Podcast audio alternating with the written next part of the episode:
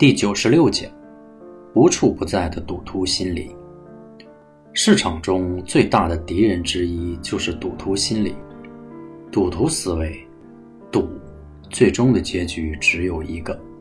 如果你以赌徒心理参与市场，那么你的结局早已注定。就算你还没在锅里，那也只是养肥了再煮而已，没什么区别。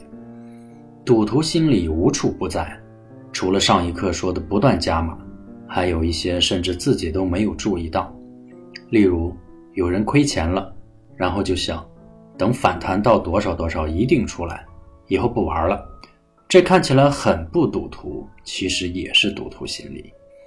赌徒心理一个最大的特点就是预设一个虚拟的目标，一个想象中的目标，完全无视市场本身。还有一个特点，就是怕失去机会，怕失去赚大钱的机会。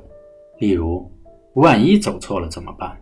万一卖了还涨，不就亏了？诸如此类。注意，在市场中生存，从来就不是靠一次暴富得到的。一次暴富，最后倾家荡产的太多了。市场中真正的成功，都是在严格的操作下完成的。操作失误了有什么大不了的？市场中的机会不断涌现，一个严格的操作程序足以保证你长期成功。赌徒心理一个很常见的行为就是砍了又追，追了又砍，完全被一股无名的业力牵引。所谓的杀红了眼，最终就被杀了。赌徒心理一个最常见的行为就是不敢操作，看到机会到来就是怕，不敢买。等机会真正起来了，又开始后悔，然后就追上去。五元不敢买的，过段时间五十元都敢买，结果又被杀了。赌徒心里还有一种太常见的了，就是听消息找捷径，以为这个世界上有一个馅儿饼一定能拍着自己，可能吗？就算能吃到点馅儿饼，那玩意儿能当长期饭票吗？赌徒心里还有一种大概是最常见的。就是我要赚钱买房子、车子，我投入要把装修的钱赚回来，太可悲了。市场很简单，就如同生活，在一定的韵律中生长出利润。只有那韵律，那平凡但又长久的盈利模式，才能使你战胜市场。你不需要如赌徒一样整天烦躁不安，有期盼有恐惧，折腾不休。你只要平静地按照自己的韵律。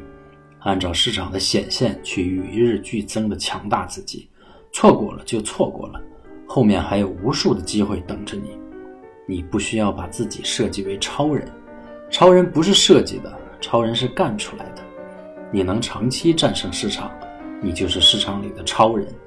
因为市场的原则就是，只有最少数的人才能长期战胜市场。你不是超人，谁还是你？当然会不时面对不同的危机，危机不能躲，要用最快、最明确、最直面的手段解决。只要还有翅膀，天空就是你的。